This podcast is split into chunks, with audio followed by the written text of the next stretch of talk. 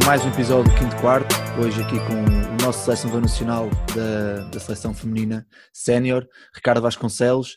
Ricardo, antes de mais, quero-te agradecer por teres aceito o convite de, de vir cá ter esta conversa comigo e espero que quem nos esteja a ouvir agora que esteja tão entusiasmado como eu para, para, para, para o fio desta conversa. Por isso, antes de mais, mais uma vez, quero-te agradecer, Ricardo, e espero que também gostes de ter esta conversa com, comigo e com, com quem ouvir.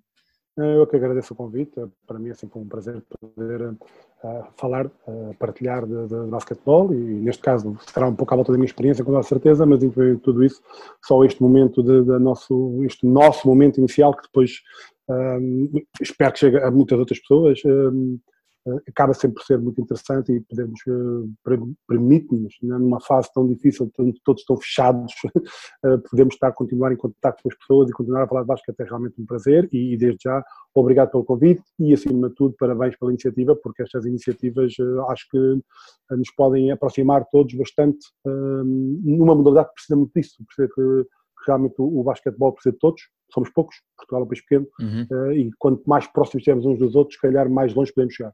Ótimo, é esse mesmo que eu, que eu também acho, e já, como eu te disse em off, acho que foi, foi uma, acho não tenho certeza, foi uma das razões pelas quais eu também criei este podcast, para também, também tentar chegar o máximo de, de, informação aos treinadores portugueses, porque acho que também falta um bocado disso hoje em dia. Mas pronto, Ricardo, quem é o Ricardo enquanto treinador, de onde é que vem, qual foi o seu percurso até agora, a culminar agora em Espanha? Podes fazer aqui um pequeno, eu, um pequeno debrief? Eu, sim, eu comecei a jogar uh, basquetebol um, no Sport Alges da Fundo, já não comecei cedo, comecei era iniciado na altura, uns 14 anos, e, e fiz toda a minha carreira desportiva enquanto jogador por lá. Uh, participei naquelas coisas normais, de algumas subidas de escalão e, e, e também uh, seleções distritais, essas coisas. Nunca tive a oportunidade de estar na seleção nacional.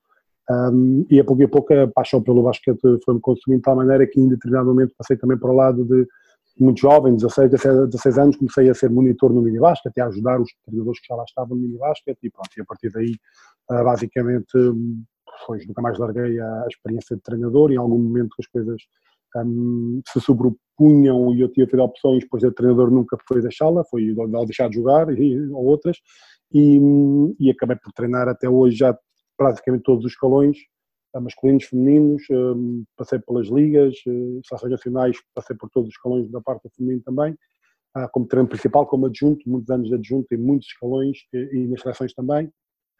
E então, o meu percurso até aqui foi, foi estes hum, muitos anos já a, a, a, trabalhar em muitas realidades porque claro. quando deves calcular treinar um mini basquete do Sport Alges da Fundo ou treinar a Seleção Nacional Sénior não tem nada a ver. É? Claro. treinar, sei lá, a ser eh, treinador eh, adjunto numa equipa de iniciados masculinos ou treinar em, em Espanha também não são coisas muito diferentes, mas que eu acho que nós enriquecemos em todas elas. Portanto, eu, eu não sou mais nem menos um, agora do que era antes, se não são mais conhecimento. De tudo o resto foi coisas que eu fui aprendendo, melhorando e, e, acho que de todas as minhas épocas esportivas e em muitas, treinei mais que uma equipa, para o bem e para o mal, um, eh, fui conseguindo aprender coisas e, e gosto de, da ideia de que todas elas foram importantes na minha carreira.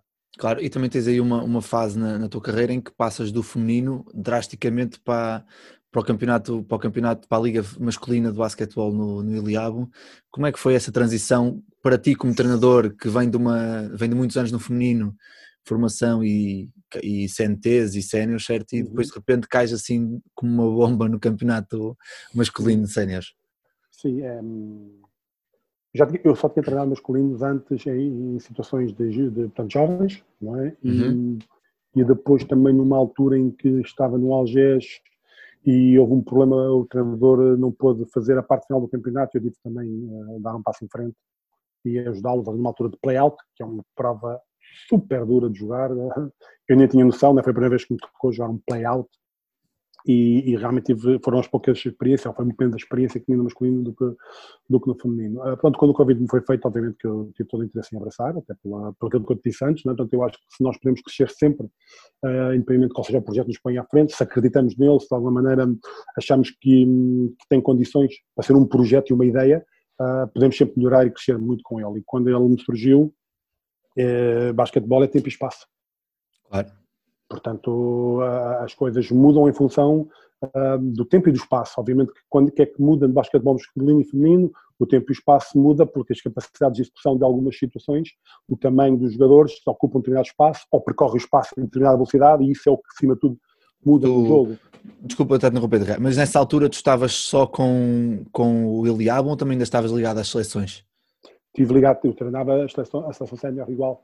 Uh, nos, nos, três anos que tive com o Eliab nos séniores masculinos. Tiveste também com as seleções? Sim, não, uh, na altura não estava com a, com a formação a nível de seleções, uhum. estava só com, com os séniores e, e, porque passou para as janelas, né, passou para aqueles momentos, ou seja, no início não, no, no primeiro ano ainda foi só no verão, mas depois a partir do segundo ano passou a ser situações de jogar uma semana numa janela uma semana e meia, até foi assim que começou a, a janelas, a história das janelas na FIBA começou com uma semana e meia e, e portanto estava contratualizado que eu nessa semana e meia, portanto o, o, meu adjunto, quando era em Portugal eu estagiava em ilha para poder continuar a, a seguir a equipa, claro, faz sentido. E, e, quando era fora, obviamente nesses quatro dias que estava para fora, teria o meu, o, o meus adjuntos e a minha equipa técnica para E como é, que, como é que tu enquanto treinador de dois contextos completamente de extremos, ou seja, seleção nacional feminina e depois uma, uma equipa de meia tabela uhum. da, do campeonato masculino da, da, da liga. Tu, como é que tu mudavas o chip ou para ti as ideias eram sempre muito parecidas, quer fosse basquete feminino e basquete masculino? Porque há muitos treinadores que fazem estas diferenças, depois há outros que dizem que o basquete é um e que o masculino e o feminino se joga, é uma tabela, uma bola, cinco jogadores, ou seja, acaba por ser por ser Sim. muito parecido. Vê, vê, esta ideia. Acho que a grande diferença entre masculino e feminino é a gestão de grupos e cabeças, porque realmente uhum. os homens e as mulheres em muitas coisas pensam de maneira diferente e se sentem de maneira diferente. Sim, eu este ano estou com o feminino a primeira vez e sinto essa diferença. Claro, a comunicação é, tem que ser diferente, certo. ok? Pronto, este é o grande drama, ou, ou, a grande questão, o drama não, não tem que ser um drama, se no apartamento que tu claro. percebes isso, tens que saber geri-lo, não é? Ah, porque a questão do basquetebol é como eu dizia antes, se basquete é tempo e espaço, tu tem a ver com a capacidade que tu tens de analisar isso mesmo entre tempo e espaço, o que é que está a passar à tua frente. Um, a, a, partir daí, uh, aquilo que tu podes chamar um chip não é senão uma capacidade maior ou menor de capacidade de observar o que está a passar à tua frente. Um, não há, não, não, não deixa de haver um 2 contra 1 um num pick and roll em masculino claro. feminino. Claro. O que acontece é a capacidade de ação, velocidade, espaço, tempo, não é? é que pode ser diferente. Uhum. Tudo o resto, uh, uh, não deixa de haver um, um last, ou um next, ou, ou qualquer conteúdo técnico-tático que tanto se fala agora um, não deixa de existir no masculino ou no feminino. Um, existem jogadores, alguns com mais conhecimento que outros, alguns com mais talento que outros, masculinos ou femininos, e existe a capacidade que eles têm de interpretar as soluções que tu pões, e tu, enquanto uh, treinador, tens que uh, entender é, dentro da observação que tu tens a capacidade de fazer, o que é que para este grupo que tu tens à frente se interessa fazer. Não sei se okay. me entender. Sim, seja, sim, sim. Ou seja, adaptaste, um adaptaste um bocado. Claro, entendes o que é que é pontos fortes e pontos fracos dos teus jogadores, dentro do contexto que tu vais jogar, porque obviamente que se eu jogar com a Seleção Nacional na Liga Portuguesa é um contexto, mas se eu jogar com a Seleção Nacional a, a, ao nível da competição na Europa é outro contexto. As mesmas jogadoras muda do contexto, não é? É aquela claro. velha questão, o que é que é um bom jogador? O que toma boas decisões, porque o que marca pontos depende do, do, do, do nível a que joga, porque há, há jogadores que numa determinada liga marcam muitos pontos, mudam de liga não marcam pontos, coisa em cima nenhuma, Claro. O que conta realmente é o universo onde tomas. Quando tomas boas decisões, pois mais ou menos o jogador que interpreta bem, interpreta bem quase sempre, independentemente do Sim, nível que, tem, que joga. O que está em voga hoje em dia, o que está em voga hoje em dia no, no, na esfera do basquete é claramente que hoje em dia a tomada de decisão tem um peso, um peso enorme na, no desenvolvimento dos jogadores que se calhar há 6, 7, 8, 10 anos não, não era tão falado, não era tão, tão trabalhado. Pelo menos eu, enquanto jogava, eu, joguei. Há eu, coisa que mudou no basquete. Eu tenho 24, já há 10 anos eu ainda jogava. Ninguém falava em tomada de decisão, ninguém falava em dois contra um. Pelo menos na realidade onde eu vivia, obviamente. Claro que presumo sim, sim, que em alguns, nós vivemos muito, muito, tempo esse, esse problema aqui em Portugal. Eu acho que passávamos do. Um, o Real falava muito disto, de tomar um, o treino por uma questão de, de técnica individual, uh, quase analítica, vamos chamar uhum. assim, para uma situação composta de 5 para 5. Ah, portanto, vamos ver, a técnica visual, a execução de qualquer técnica sem oposição, e melhoramento, e melhoramento, mas sem oposição, eventualmente a velocidade como fator de, de dificuldade, nada mais, e de repente vamos jogar. E, e parece claro. que falta aqui alguma coisa no meio. Tem falta, que haver uma transição, a decisão, claro. Né? Falta claro. a tomada de decisão, porque realmente tu podes ser um ótimo um, anúncio para a Anduan, para fazer a Anduan podes ser o melhor uh, indivíduo para fazer um anúncio, porque tecnicamente és brutal, mas depois realmente a tua capacidade de interpretar o jogo e a velocidade que o jogo se joga uh, pois ela não é tão boa e então o jogador que tecnicamente é bom, de repente não, não consegue ser um grande jogador uh, de basquetebol. Não? É? Claro, e agora aqui também, já que pegamos aqui um bocado pela, pela formação e tudo mais, eh, vamos aqui um bocado ao, ao ponto em que tu és coordenador da, da, da formação no setor feminino. E explica, tenta-me explicar o, se é que é possível, se há, porque é uma grande questão que há aqui muito, que é se há um modelo de um, de um jogador português, se não há, se haveria a haver, e se há, para quem nos está a ouvir, para os treinadores que estão a ouvir, quais são os pontos onde um treinador, durante a formação, a teu ver, enquanto coordenador do setor feminino, eh, quais são os pontos em que nós, treinadores de formação, nos devemos focar no desenvolvimento de um atleta, ou seja, que nós na formação estamos a desenvolver um atleta para chegar às equipas séniores, seja do nosso clube, seja das, das seleções, seja para jogar por fora, o que seja. Ou seja, quais são os pontos em que tu percebes que é, o, é mais importante quando se está a desenvolver um jogador de formação? Esse mesmo, pelo qual tu começaste, é desenvolver um jogador para pensar que ele vai ser sénior. Uhum. Ok? Um, independentemente da realidade que ele venha a jogar, que vai ser sénior. E, e, portanto, isso quer dizer o quê? Munir o jogador do ponto de vista técnico e tático individual, físico e psicológico, para poder chegar realmente a esse nível. Ah, eu, eu nós na natação falamos muito destas questões do, do que é o, o jogo da seleção portuguesa e, e qual é o jogador que serve à seleção portuguesa. É, é muito, eu, eu, tenho muita dificuldade em responder a isso. Ah, e, e, não, e não acreditamos, alguns acreditam mais que outros, como sempre, como, em qualquer discussão, muito nessa ideia, porque os, os, treinadores realmente também têm muitas filosofias diferentes e às vezes pois. começa por aqui. Enquanto uh, de, de, coordenador, pôr os meus treinadores a pensar da mesma maneira. Isto é extremamente difícil. É? No, na realidade internet, em que toda a gente tem informação por todos os lados, claro. toda a gente uh, consegue ter informação de qualquer tipo, um, pô-los todos a pensar da mesma maneira é a primeira grande dificuldade. Antes ainda de pensarmos depois se conseguimos ou não que um jogador possa ou não, um, tem que ter ou não este tipo de situações para jogar. Porque o que eu acho é que o jogador tem que ter a capacidade para jogar um jogo que tu acredites que é o jogo de mais alto nível. Uh, por exemplo, hoje, um, não saber jogar pick and roll é um problema. Pois. Não saber jogar pick and roll é um problema. Ah, não pode jogar por causa disso. Não vou dizer que não pode jogar por causa disso, mas não o conseguir jogar é um problema. Porquê? Porque o jogo diz que nos próximos 5 eh, anos pick and roll vai-se jogar de certeza absoluta, porque é uma coisa que está uh, muito em cima um, ao, ao, nível do jogo. Não é? e, e, portanto, um, se eu penso que, o meu, que determinados jogadores que vão jogar no perímetro uh, querem quer que chegue a um, um sénior, eu tenho que fazer com que ele possa desenvolver essas armas técnica e taticamente, física e mentalmente, psicologicamente. Um, portanto, não, não pode ser que se o jogador não for capaz de aplicar não pode ir à seleção. Eu também não posso dizer isto, porque isso também não é verdade. O jogador claro. pode ser escolhido independente de não saber jogar Há bases que não são boas a jogar pick and roll, não é? Há bases que são boas a jogar pick and roll se os atacares e que são maus a jogar pick and roll se os deixares entrar na pintura, porque no meio dos braços começam, perdem a capacidade de passar a bola. Sim, sim, sim. Portanto, há, há, tanta coisa no basquete que eu vejo muito difícil. Tu dizes, o jogador tem que ter isto, isto para mim é tomar boas decisões. Pois, pois entramos aqui na, entramos depois naquela, naquela conversa de quando é que se ensina o pick and roll, quando é que se ensina os bloqueios na formação, se ensina, se não ensina, as zonas. Ou seja, eu também acabo por perceber das conversas que eu tenho tido com, uhum. com vários treinadores que não interessa o que ensinamos, mas como ensinamos e em que contexto. Ou seja, se eu... Eu, eu, a, ideia, a ideia para mim é esta, estou dizendo. O primeiro, primeiro problema da formação é, é um problema de filosófico. Okay. Que é, com o que eu tenho, o que é que eu podia fazer melhor? E a maior parte das pessoas pensa, como eu não tenho, não consigo não fazer, fazer, melhor. Claro. É? Portanto, este é o grande e o principal problema que todos devemos fixar. Dentro daquilo que eu tenho, com estes jogadores, com este número de bolas, com este número de treinos, o que é que eu podia fazer? Tirar o melhor proveito disto. Por muito que eu acho que o meu trabalho já ser bom, o meu trabalho pode estar a ser até eh, brutal, fantástico, extraordinário. Aqui não, aqui não há crítica, nem estamos a falar sobre a perspectiva de crítica de momento nenhum. O que eu gostava, ou porque é o que eu busco para mim é, dentro deste contexto, como é que eu posso melhorar isto? Este é o primeiro grande ponto. O segundo grande ponto é, dentro do que eu sei, o que é que me interessa ensinar? E quando eu digo isto, não estou senão a criar uma, uma base de valores, não é? uma estrutura claro. piramidal, do que é que eu acho que vem antes claro. de quê? Pronto, a partir do momento em que eu, eu tenho a minha estrutura mental, eu acredito nisto, pois eu ensinei isto, eles adquiriram, portanto, para mim, o que faz sentido é o próximo passo é isto. Por outras palavras, um, para mim é um puzzle. Que quando numa fase inicial, o teu treinador, o teu puzzle tem 10 peças, E conforme tu adquires conhecimento, o teu puzzle passa a ter 100 peças, Uhum. mil peças, 10 mil peças.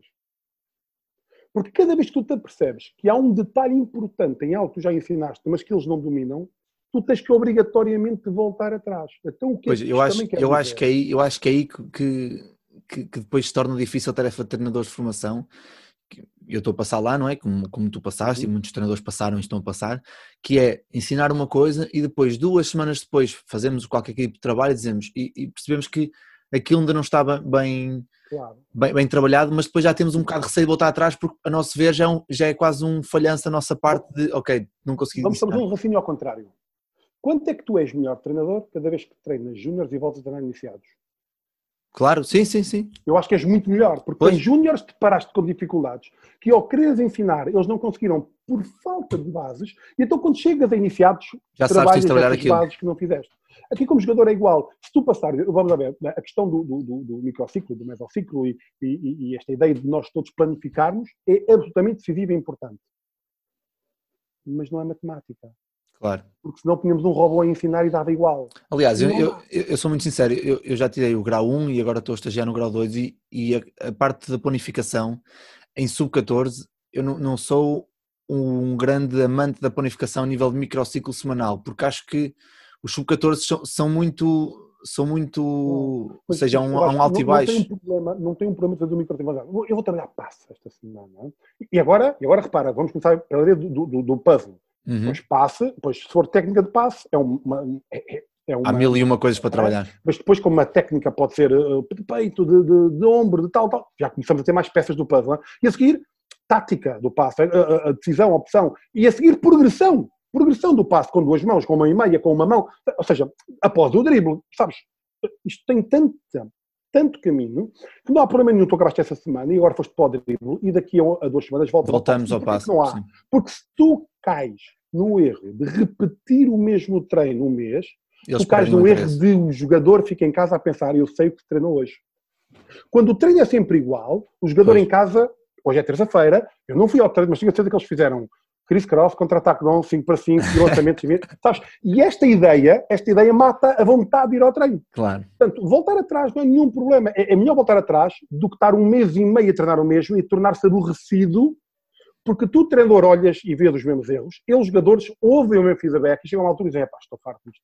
Claro. Já não é para isso mim. não tem que ser um problema voltar para trás, voltar para a frente. Não tem que ser um problema. O problema tem que ser, hoje treinei uma coisa, amanhã treinei outra, treinei, e não tem conteúdo nenhum. Ou, portanto, um dos meus problemas é não criarmos progressão ou criarmos a repetição excessiva. Percebes? Ou seja, Uhum. não pode ser aleatório, não pode ser random, não pode ser Claro. hoje apetece-me isto, hoje não tive tempo para planear qualquer coisa me serve, ou também não pode ser tudo muito acertinho, mas tudo sempre igual. Porque qualquer um dos dois sistemas não nos vai dar a lado nenhum. Não, e porque muitas vezes, e- eu já falo por experiência própria que aconteceu nos últimos anos em que eu trabalhei com sub-14, em que eu, por exemplo, tinha planeado trabalhar, sei lá, um, situação 2 contra 2 em que só poderia fazer, em que o espaço tinha que ser após drible. E quando estou a fazer a situação 2 contra 2 ou nesse percebo que o passo após drible não está assim tão bem, Claro, tão é bem consolidado, então tenho que voltar atrás, é isso que eu falo, tenho que voltar atrás, ok, então vamos voltar, vou voltar três semanas atrás, trabalhar o passo após drible, de uma forma estática e ir dinamizando aos poucos, e depois em situações de dois contra um, para dar mais. Ou seja, acho que é um bocado por aí também, mas isso porque tive a sorte de ter alguém acima de mim que disse: Olha, se calhar não tenho, ou do género, se correr mal, não te preocupes, porque há muita malta que não tem, essa, não tem essas Claro, questões. é, é da dúvida, mas, mas, mas há aqui, há- sobre isso há duas, há duas questões interessantes. A primeira é a, a capacidade que tu tens de reconhecer isso mesmo, portanto, é, é logo um ponto a teu favor. Sim, a autocrítica e a autoanálise é muito é? A importante, sim. autocrítica, como tu dizes, alguém ajudou e. E a segunda é aceitar a ajuda. Porque há muitos treinadores também na, na sua fragilidade têm receio de aceitar a ajuda. Claro. E Ah, pedir e- ajuda, nem é tanto aceitar. Pedir é pedir ajuda, claro, claro. E, por- nós temos um- um- não sei se, se isto é, é só português, mas nós em Portugal passamos muito, falamos muito hum, e, e às vezes dizemos pouco. E quando digo isto é, ah, pá, tá isto está mal, isto está mal, isto está mal, isto está mal, muito e há- e a e pergunta é só ao contrário, como é que se soluções. faria melhor? Claro, não há soluções. Ninguém sabe. Então, Claro. então, dizer só que está mal é, repara, é partir de um princípio simples, que se nada é perfeito, se a gente não quer nada perfeito, dizer que está mal é a coisa mais simples, é identificar o que é que não é perfeito. Ora, se nada é perfeito, eu vou sempre encontrar qualquer coisa que não está bem. A questão é, o que é que se pode fazer em relação ao que se está a fazer. O que é que realmente, e voltamos ao problema de filosofia. Então, uhum. dentro do que eu tenho, começando em mim, porque se eu começar em mim, é mais fácil quando analisar os outros pensar da mesma maneira e não começar logo por isto está mal, aquilo está mal, aquilo está mal. Pá, haverá acontecer muitas coisas mal e muitas coisas bem em todos nós, treinadores. Todos nós claro. teremos coisas uh, interessantíssimas e outras menos bem conseguidas. Mas, mas isso também faz parte da nossa evolução e essa capacidade. Eu digo muito, eu dou curso de treinador, eu, eu gosto, eu gosto de dar o curso. Um, e, e digo-lhes muito assim, tipo, quem é que aqui acha que é melhor treinador hoje que era ontem? Neste caso, esta época, que é a época uhum. passada. E invariavelmente há um 90% que levanta o braço. Eu acho que esta época estou a fazer melhor do que fiz no ano passado, ou pelo menos melhor que fazia há dois anos. Então porquê é que perdes esta humildade esta época? Se daqui a dois vais achar que esta era fraca, que és melhor do que o que fizeste este ano, se daqui a dois anos tu sabes que tu vais achar que o que fizeste este ano não foi tão bom, porque agora és melhor, porque é que neste ano que estás presente não tens essa humildade de pôr a hipótese de que se calhar não estou a fazer tudo bem, que se calhar posso fazer também melhor. E, e, e, não por isso ficar chateado ou deprimido ou à vontade de desistir. Obviamente que isto é uma conversa entre treinadores, porque eu não posso claro. a minha equipa demonstrar que tenho dúvidas do que estou a apresentar. E não tens que ter. Tu apresentas e considera o que estás a dizer está bem dito. O que acontece é que daqui a dois anos tinhas mais qualquer coisa para dizer. E também é muito interessante essa ideia. Claro. Quer dizer, que melhoraste e cresceste e andaste para a frente. Sim, mas em relação. Em, desculpa interromper, Ricardo, agora que disseste uma coisa muito interessante, que é nós temos sempre certezas do que dizemos aos nossos atletas e não, ou seja, não mostrar dúvidas. Mas se, se um atleta colocar uma questão, imagina estamos a introduzir um, uma defesa, uma defesa campo inteiro eh, nova. E, e há aqui uma situação, porque os atletas gostam muito do X, dos e se, e se, e se, e se Olha, lá está. E se, e se um atleta te, te apresentar, um, um, atleta te apresentar uma, uma situação, uma situação que tu não estás à espera, nós enquanto treinadores devemos, devemos tentar arranjar uma solução no momento e se não conseguimos dizer, ok, não estou a conseguir encontrar agora, mas vou pesquisar ou vou procurar ou vou, ou vou pensar um bocado e amanhã digo ou então devemos voltar àquela velha máxima, não, isso não acontece, eu é que sei, é isto e acabou que eu penso que ainda acontece um bocado isso, infelizmente, cá. Cá e deve acontecer em todo lado ainda.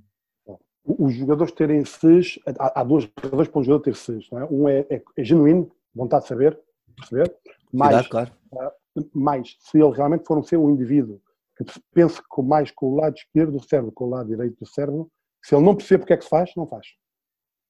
E os jogadores são todos diferentes. Portanto, se ele não entender porque é que se faz aquilo, não, simplesmente não faz nas mulheres acontece muito. Uhum. Muitas jogadoras têm que realmente entender porque é que está a fazer aquilo, perceber o seu papel. Porquê, porquê, que, é, porquê que eu tenho que fazer este sacrifício? Porque muitas situações, muitas vezes até, obrigam claro. a um esforço físico maior, é? por esta razão. E a que ele sabe, e ele faz, faz por entender que é a importância do seu papel. Pronto. Um, e os outros que são realmente jogadores que estão desconfiados e que não têm a certeza e tal. Um, se, se, estamos a falar de formação, um, eu acho que não tens problema nenhum dizer amanhã eu vou pensar nisto e amanhã eu digo. Porque não há nenhum jogador que queira mais saber quanto é que tu sabes de basquete do que saber quanto é que tu gostas de mim. Não há claro. nenhum jogador em formação, nenhum. Os miúdos estão sempre mais preocupados com quanto é que tu gostas de mim do sim, quanto a aprovação, é que tu a aprovação, sim. Tu sim. gostas de mim, se tu me tratas bem, se tu me cuidas, se tu te preocupas, se tu queres que eu melhore, tu podes não saber uma coisa de basquete que não me chateia nada. Ou seja, a parte humana aqui na formação tem um peso... É decisivo. Porque o jogador, e principalmente numa idade de iniciados cadetes, uhum. vão atrás de uma liderança. E, é porque, não outra coisa que uma paixão, não tem que ser uma paixão da questão física, mas uma maneira de olhar, respeitar, dizer, eu concordo contigo, eu gosto de ti, eu acho que tu uhum. gostas de mim, e portanto, eu, o que é que diz-me que eu faço? Diz-me que eu faço, porque eu sei que tu sempre me dizes coisas, é para me ajudares. E sem isto, tu não formas jogador nenhum, coisa nenhuma.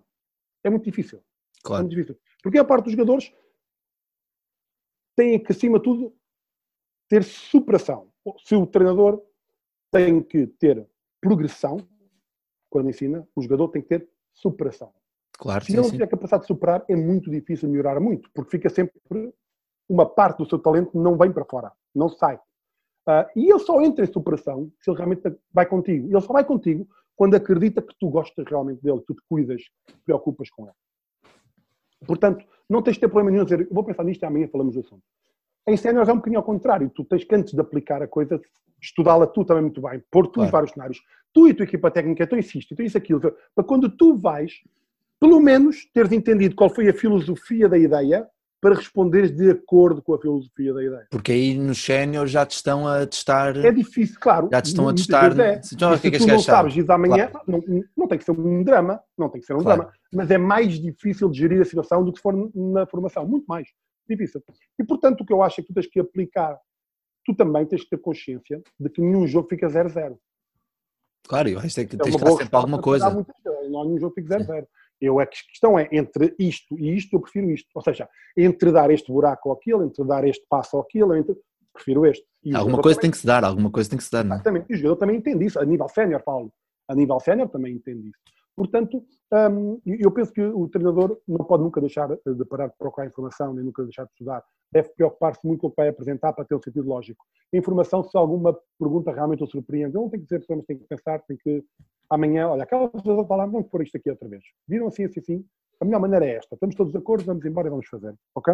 É engraçado, é engraçado teres falado nisso agora, porque eu estava há bocado a falar com um colega meu e ele disse-me que, que, já, tinha, que já tinha ouvido falar que o, o Obradovic, muitas das vezes os set plays novos que ele coloca são de situações de treino que um jogador ou, ou por inteligência inteligência individual ou porque até se enganou sem querer, faz um movimento que era uma, uma situação que ele não tinha pensado e disse, olha, parou, a partir de agora é este movimento. Ou seja, acaba por ser também um bocado a partir de, do conhecimento do jogo e, e percebermos que, ok, eu não tinha isto pensado, mas tu, já acabar por dar também alguma importância a isto aos, aos jogadores e dizer, ok, tu tens, eu sou o treinador, estou a falar em sénior, sou o treinador, eu tomo as decisões, mas tu também tens, tu sem saberes, também tomas aqui uma decisão e uma grande parte das decisões, porque dentro de campo quem joga são eles, não somos nós, obviamente. Como é óbvio. Pensares desta ideia aqui, o que é que um curso de treinador te ensina? Matérias. Uhum. Matérias. Eu, basicamente, ele não te ensina hum, a, a, a, ser melhor treinador. Um curso de treinadores ensina-te matérias, quase sempre. É difícil do curso assim. Se tu fores, fez muito boa nota no curso, quer dizer que és meu treinador. Não. Quer dizer que tiveste muita capacidade de assimilar. De retenção as coisas, claro. Sim, Portanto, sim, acima de tudo, o que é que ele te ensina? Que se tu estudares, novos horizontes se abrem. Se tu estudares, e isto, e isto, isto, faz-te pensar sobre as coisas. Faz-te pensar em com o, o, o, quem está lá para dar o curso, como até com os teus colegas que estão a tirar o curso também. Muito bem, esta ideia uh, uh, é, é, verdade. E, e os treinadores então aprendem com quem? As matérias, com a internet, se calhar alguma coisa, com os cursos, muita coisa, com os livros, outra coisa, mas, mas o que é que realmente ensina um treinador, se não os seus jogadores? Claro. Porque um treinador que não aprenda com os jogadores não é treinador. Um treinador que não aprenda, porque é quase impossível. Então, quando tu tens a sorte de treinar os bons. Os bons, pois.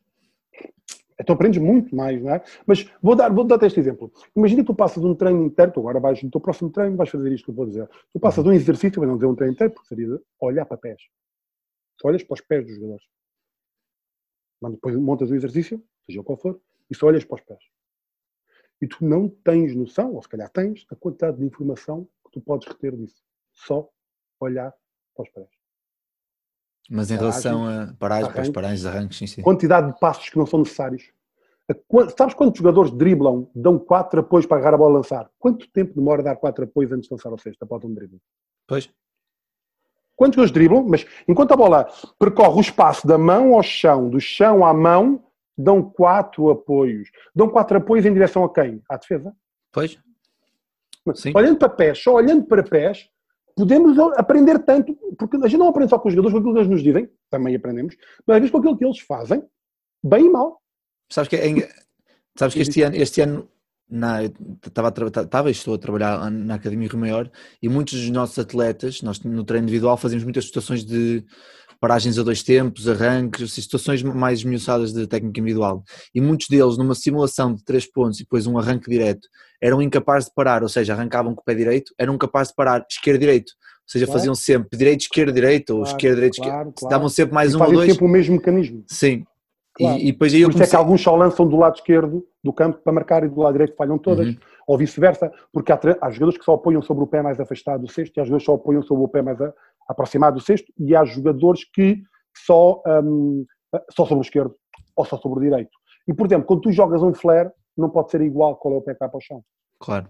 Ou, ou então só marcas quando jogas flare, um, quando um é lado. sobre de um dos lados. Porque do Pois. outro não marcas. Não marcas porquê? Porque tens de te aproximar do cesto para lançar. Não consegues lançar sobre o pé que se afasta do cesto, por exemplo. Não é? e, e- e isto não acaba nunca, porque todos os detalhes, e estamos a falar dos pés, vamos falar da mão, do cotovelo. ou- Pois, ou- há, há muito para não é? onde pegar, claro. Claro. Aquilo que é interessante é nós, treinadores, entendemos que os jogadores ensinam-nos muitíssima coisa e que isso não tem que ser nenhum preconceito, não tem que ser nenhum problema. Mas hum, há- todos nós sabemos que há muitas maneiras de, de- de- de- ver o jogo e de fazer o jogo, e muitas vezes é fundamental que os jogadores sejam confortáveis nas questões táticas coletivas, sobretudo. Não é? Vamos defender desta maneira ou vamos atacar desta maneira. É fundamental que o jogador tenha conforto. E, e para isso é preciso Uhum. perguntar ao deles. claro. E isso não tem que ser um problema. Porque quando for um problema, quando tu achas que isso é que é a tua autoridade, tu tens grande dificuldade em entender isto da liderança, porque a liderança não só não se uma autoridade, eu é que falo e vocês calam-se e ouvem. Não é assim que vai exigir uma liderança como treinador. E há pouco, quando falávamos destas questões do, do, do, do ser treinador e do lá para frente, do lá para trás, do, do poder fazer um planeamento, se fosse o planeamento que fizesse a diferença, pedíamos o planeamento ao melhor treinador do mundo e éramos todos bons treinadores. E não é verdade. Não é? Porque ser treinador é- é perceber da matéria, é saber de liderança, é gestão de conflitos, é gestão de emoções, é saber liderar com a pressão. Há tanta coisa, tanta coisa. E se não fosse, não pagava o pago ao Abramovich, se fosse uma coisa fácil de fazer. Mas Pois, claro. só saber do jogo, estudávamos todos muito o jogo e já estava. E isso não é verdade. Não, sim, e nota-se claramente que, que- e, eu, e eu sinto, e o ano passado, por exemplo, trabalhei com o Miguel Miranda e uma das coisas que eu me percebia é que o facto de ele ter jogado muitos anos ao mais alto nível em Portugal, que lhe dá uma capacidade de leitura de- das pessoas a nível de, dentro, dentro e fora de campo, seja nos treinos, nos jogos, que se calhar eu não, não, não tive ou não tenho agora porque nunca joguei a um alto nível, ou seja, ele passou por tantas situações lá dentro Sim, claro. que já é quase segunda natureza para ele Claro. a, a parte de gestão. mas, de gestão. Mas, mas, mas repara, tu não acredites que todos os ex-jogadores são ah, Miguel claro, Miranda. sim, claro, o, sim, o Miguel era um jogador que, que tinha com, com, com uma capacidade física de altura excelente, mas potência relativa. Como é que ele superava essa capacidade de potência relativa? Com a cabeça, jogador. claro. Com a cabeça. claro. E, portanto, isto, isto acontece no Miguel, mas pode não, pode não acontecer no outro Miguel qualquer, porque os jogadores, os jogadores são pessoas, antes de serem jogadores, e as pessoas são diferentes. O Miguel realmente tem essa capacidade, tem um lado dele, de treinador dentro dele, até quanto jogador, e tinha pela liderança que tu vias que ele assumia, pela capacidade Uhum. de posicionamento que tu vias que ele tinha. Ele realmente tem esse lado. Outros não terão. Outros grandes jogadores, outros grandes jogadores não terão essa capacidade. Claro, mas lá está. Mas, mas os que têm já têm aí essa, essa uma grande parte, vantagem. essa grande vantagem em relação ao outro, porque trabalhar, trabalhar e estudar sobre liderança e sobre psicologia humana e tudo isso é, não é fácil. Eu, eu, eu tenho andado nos últimos tempos a estudar um bocado mais sobre isso e realmente Não, mas tu, É- assim, tu, tu vais comentar um jogo e podes ser um grande comentador. Tu escreves uma peça para o jornal A Bola e ser um gajo que faz uma análise fantástica. Tu podes fazer um scouting brilhante. Isso quer dizer que és bom treinador? Algo destas das coisas Pois. não. Quer dizer Pois. que sabes muito da modalidade. Saber Pois. muito da modalidade é um ponto, um ponto importante para ser um grande treinador. Mas Claro. não é nem o primeiro, nem o último, nem o único. Entendes? uhum, Portanto, por isso é que há gente que realmente é, é fantástico, eh, são adju- ad- fantásticos adjuntos, não dão bons principais. Fantásticos principais, não dão bons adjuntos. Fantásticos treinadores iniciados, não dão bons treinadores séniores. E, e nós às vezes queremos momento achar que podemos ser bons a fazer tudo. uhum, E não. Há malta que realmente tem mais jeito para determinadas idades, há malta que tem mais jeito para estar no back-office e, não, e não, não estar exposto nem a falar para a pessoa. Dá- há, há gente que dá clínicos fantásticos e faz ver um treino, não é tão interessante. Há, há treinadores que dão clínicos eh, não tão interessantes. Tu vais ver um treino e ficas maravilhado. Portanto, isto, isto de ser treinador é muito mais complexo do que simplesmente saber da modalidade. Esse é um ponto Claro. muito importante, com certeza que sim. Mas Claro. não acaba nem termina nem. Muito bem. Ricardo, aqui uma questão, uma questão do, de, um dos, de um dos treinadores que, que colocou questões no, no Instagram, a falar ao estávamos a falar há um bocado da introdução de novos conteúdos na formação e os pequenos roles, e há um bocado por aqui que ele pergunta se tu, enquanto, enquanto coordenador do setor feminino, se és apologista da introdução de, de jogadas na formação, e se sim, em que, em que altura da formação? A a primeira coisa, eh, ah, porque isto o, o- isto o interessante de falarmos de muitas coisas é, é- é que pegamos em muitas coisas, Claro. ou chegamos a muitos lados, mas às vezes não esmiuçamos determinadas coisas. Mas isto é perfeitamente normal e, e estou à vontade com isso, mas é interessante. Há pouco eu queria dizer isto. Hum, tu tens uma equipa e, e como é que sabes que deves caminhar ou não para a frente?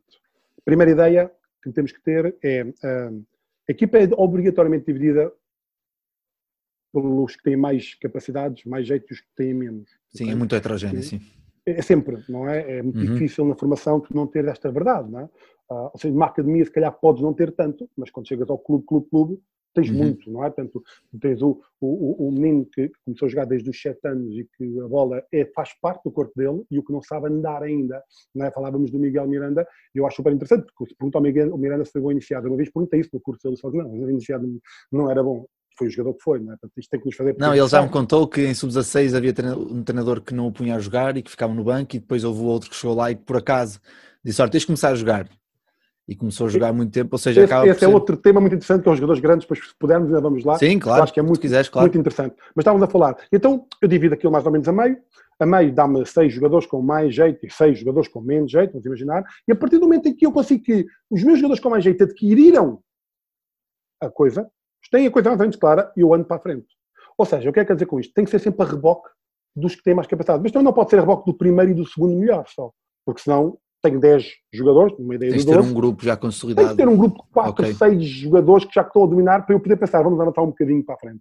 E, e, pedir aos outros que caminhem.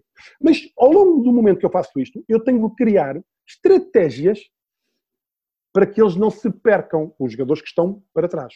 Uhum. E vamos juntar isto à ideia. Eu quero fazer um set play. Primeira ideia, não pode ser fechado. E fechado é, não pode ser obrigatório passar daqui e para ali. Porque a momento que for, isto é não ensinar o jogo. Uhum. Tem que ser sempre possível fazer duas coisas. Sei, tem que ter isto, ideias, tem que ter ideias que se que Duas, não é preciso mais, mas tem que ser okay. em qualquer situação. Quando eu mudo a bola de lado, eu posso fazer isto ou isto. Porque aqui começa a capacidade do jogador poder a tomar a decisão. Sim, sim, sim. Porque aí tu podes parar outra diz, porquê que decidiste esta? Qual era a outra que podias decidir? E lá, a outra era esta. E, e porquê que decidiste esta? Ah, porque o jogador fez isto. E nesse momento ele diz, está a aprender o jogo. Esse é o momento em que tu sabes que o jogador está a aprender o jogo. Que ele não está a fazer o que o treinador lhe disse, mas ele está a fazer aquilo que interpretou que o treinador lhe disse. Que são duas ideias completamente diferentes. Portanto, eu, uhum. eu não tenho nenhum problema em que haja uh, movimentações coletivas, ofensivas, um, numa qualquer idade do jogo. A partir do momento que os jogadores têm, eu tenho um grupo de 4, 5, 6 atletas que têm capacidade para adquirir.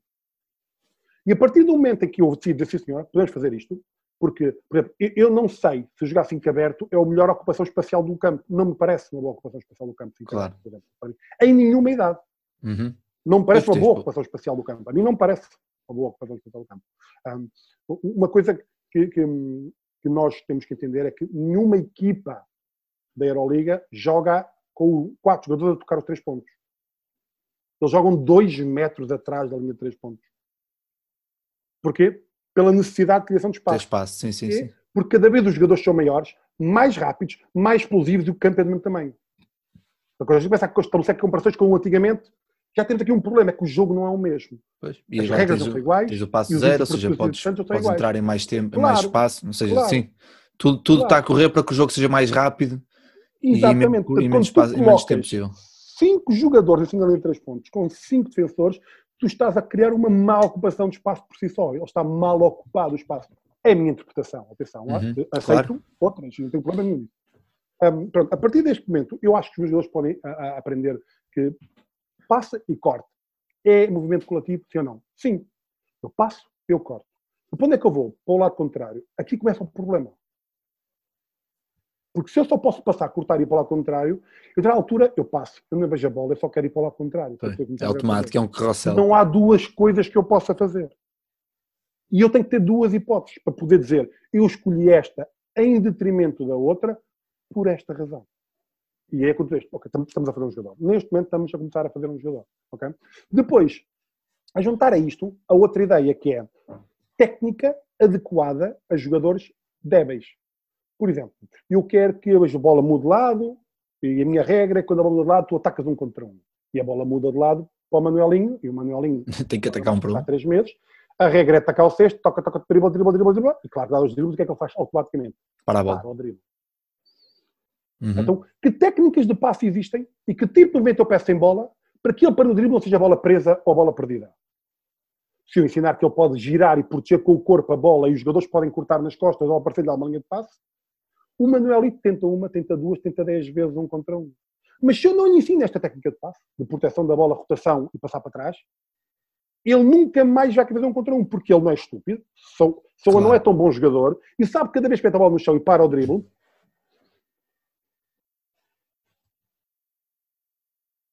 o corpo e ver passos nas costas. Por exemplo, estou a falar desta técnica, podia falar de outra qualquer. Então uhum. eu tenho que entender duas coisas. Primeiro, eu avanço quando a maior parte dos meus jogadores bons adquirem condições para avançar, e quando digo bons, são os meus melhores, não têm que ser necessariamente super bons, são os meus melhores, e eu vou dotando todo o treino técnico de técnicas que permitem poder avançar. Ou seja, quando os meus jogadores menos bons tentam fazer as ações, tecnicamente eu vou-lhes ensinando coisas que eles não tenham que ter necessariamente insucesso. Podem não ter sucesso, mas não têm que ter necessariamente insucesso, porque claro. eles não vão tentar fazer coisa nenhuma. E eu, o que é que faço como treinador? Faço uma jogada que só dois tocam na bola, pick and roll daquele lado esquerdo, os outros vão todos embora, depois já para a mão direita e já está. E isso não é uma movimentação ofensiva para a formação. E em relação... Isso é explorar um jogador que é melhor que os outros. Claro, e em relação aqui também, antes de passarmos aqui para, para toda a temática do, do grande, do grande moderno de hoje em dia, e, e, é quase como uma transição, que é, tu numa equipa de sub-14, se pões um, uma movimentação qualquer ou sub-16, uhum. há sempre automaticamente um ou dois jogadores que qualquer, qualquer momento vão buscar a bola, quando sofremos sexto são os primeiros a ir buscar a bola para, para começar a trazer a bola para o ataque, ou seja, qual é a tua opinião em relação a criar esse hábito de ser sempre o mesmo a trazer a bola, que para mim não há problema nenhum ser sempre o mesmo a trazer a bola, ou dois, mas que depois, dentro do, do, da movimentação que temos, o que eu acho é que estamos a dar sempre as mesmas ações às mesmas pessoas. E tens ali dois ou três que nunca, ou seja, tens sempre o Manelinho que nunca joga claro. a posto baixo ou que joga entre o lado contrário, mas treina. Tens sempre o, o Josézinho que tem 1,80m e só, só anda lá de baixo às, às, rodas e nunca pega na bola e tenta jogar um para um e não, e não, não torce os pés um no outro e não uhum. percebe os arranques. Ou seja, Achas que há, tem que haver uma dinâmica dentro da própria movimentação para todos passarem em todas as posições numa certa, uma certa posse ou situação dentro da jogada? Bem, eu, eu acho que tem que haver regras um, e as regras têm que ser interpretadas pelos jogadores. Uh, para mim, é o mais importante haver normas, não é? Que os jogadores uhum. possam introduzir. Por exemplo, tu falas, ah, o mesmo jogador ir buscar a bola. Preocupa mais onde? Do que quem. Ok. Porque para ser aquele, na linha final do seu campo defensivo é um bom passo, primeiro passo. E o jogo diz-nos que não é. Mas como é para o João que eu tenho que passar, porque só o João é que pode trazer a bola, eu mato a possibilidade de fazer qualquer contra-ataque, mato a possibilidade de reagir rápido ao jogo, mato o jogo moderno. Porque estamos à procura dele. Bola, porque temos que passar ao João. E isto é grave. Ou seja, aqui o que estás, o que estás para ver se eu estou a perceber bem, o que estás a dizer é eh, dentro das regras da ocupação de espaços numa saída de transição, o primeiro a chegar é o que tenha o privilégio, a prioridade de receber a bola. Que é o que tem que ser. Por exemplo, se o João vai ao espaço correto e tem um espaço fechado, a bola que entra no Manelo e o João passa uma diagonal para receber a bola à frente. E não há problema de ser o João. Mas eu não deixei ensinar o jogo para que seja o João. Claro. O que eu não posso é um, prostituir-me pelo João. Deixar de fazer o que realmente é importante para o jogo, porque se o João leva a bola para a frente. Isso é que eu não posso. Porque aí eu não deixo de estar a ensinar o jogo para estar a garantir que não perca a bola. E não perder a bola porque a bola está no João não é melhorar nada. O João normalmente não perde a bola. Melhorar alguma coisa, superação, é quando os meus jogadores têm a capacidade de receber a bola e passá-la e não perdê-la, sem ser o João. Uhum. O problema não é o João levar a bola, o problema é não deixar outros jogadores perdem a bola. Ou seja, não sei se estou a fazer entender. Se sim, eu acho sim, que o João vai ser base, não há problema nenhum de levar a bola, até ele é, tem 15 anos, vai ser um base, não tenho dúvidas nenhumas, já, já nos deu, é, é, na minha opinião, a primeira grande posição que tu deves definir é o base. De, de, tu trabalhas com o jogador, estes jogadores têm coisas para ser base. A mim não importa se é grande, se é alto, se é baixo. Não é como uma fita métrica que eu tive em um O jogador tem, demonstra capacidades diferenciadoras de poder vir a ser um bom base. Pois eu não me importa que leve a bola. Eu, mas, eu não, mas eu importo-me que eu a bola junto ao final. Uhum. Para levar a bola.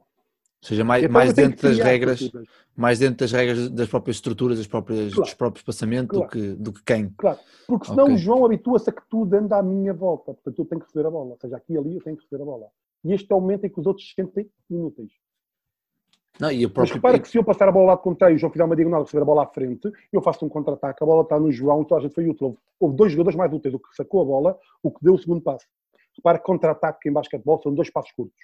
Uhum. É o segundo passo em Portugal, neste momento da formação quase. Sim, e acaba também por. O passo desapareceu do jogo. Sim, e, e não, eu, eu, eu estava a falar agora do, do, do, João ter que passar sempre por ele os outros 120 inúteis, eu até vejo por outro prisma, que é a própria gestão do João porque o João daqui a um, dois anos vai, vai, vai ter dificuldades quando, quando subir de patamar e vai dizer, é pá, nunca tive isto, nunca me aconteceu, o que está a passar? Olha, vou desistir do basquete, pumba, 17 anos não joga mais, 16 anos não joga mais. É, mas isso, repara, vamos ver esta ideia, um, subir este escalão, uhum. porquê é que um indivíduo deve subir de escalão? Qualquer indivíduo quando tem... Para sentir dificuldades? Quer dizer que já está... Tem, exatamente, o, o indivíduo quando necessita de uma diversidade superior. Sim, um upgrade. Uhum já não são as adequadas para ele, deve subir de escalão. Pergunta, é por isso que sobe de escalão hoje em dia em Portugal? Pois. A ideia, a ideia generalizada é esta, repara, eu tenho 12 jogadores, dos quais 6 são melhores que outros, e desses 6, 3 são muito melhores que outros. É normal quase todas as realidades que tu possas conhecer de norte a sul. Sim. Pode é os melhores serem melhores ou menos melhores, mas esta é a realidade. Ora, eu tenho 3, 6, tenho 3. Se eu pegar nos, se eu treinar cadetes, muito bem, vou pegar nos 3 melhores iniciados já tenho nove.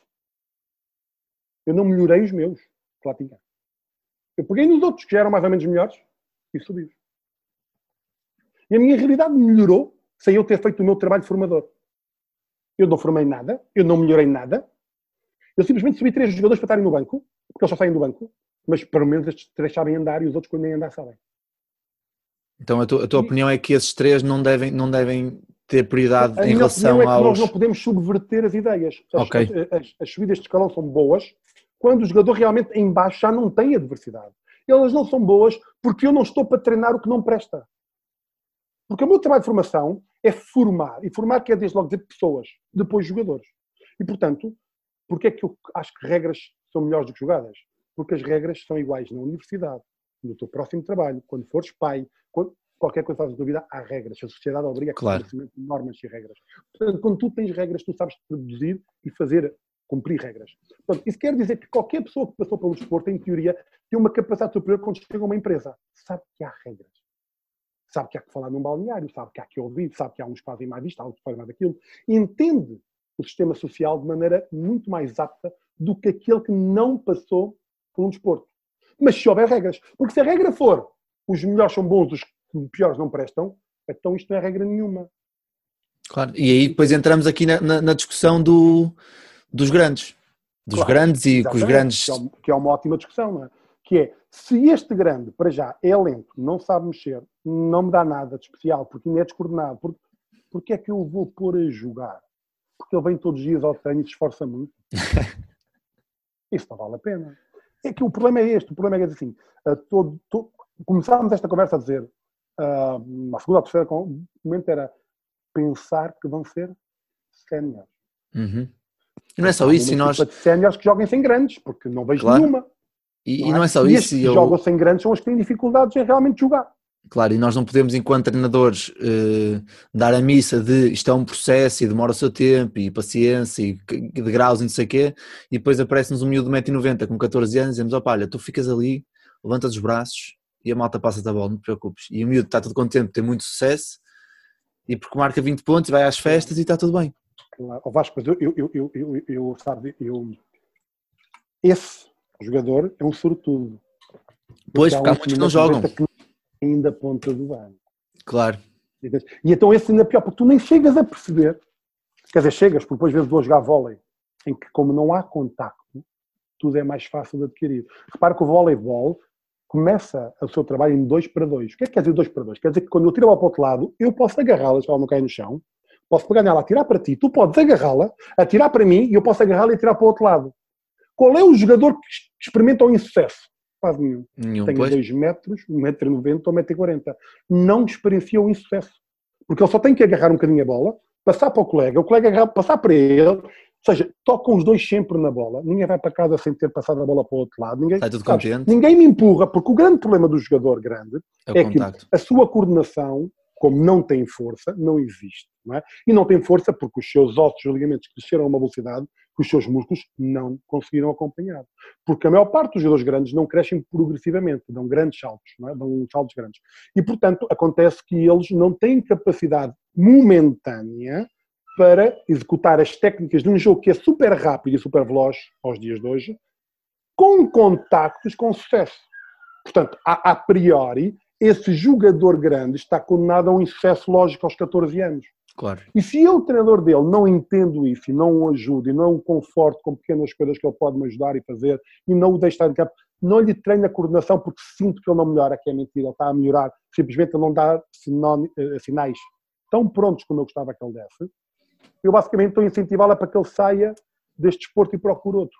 Claro. Então, que tipo, que tipo de trabalho é que nós, enquanto treinadores de formação, devemos fazer diariamente com esses, com esses grandes, tirando obviamente o facto de termos que lhes passar uma grande dose de confiança e de autoconfiança e dizer não, tranquilo, com calma, isto vai lá, mas acima de tudo, e que foi o que falaste ainda agora, que é não esquecê-lo no fundo do banco, é realmente dar-lhe valor porque é dali que vai ter que ser, porque assim, nós, e aqui entramos depois, depois claro que está sempre encadeamentos, que é nós queixamos que somos muito pequenos, mas depois quando aparece um grande, esprememos um miúdo até aos 16 anos, e depois aos 16 anos, olha pronto, olha, é pena, não deu, tentei.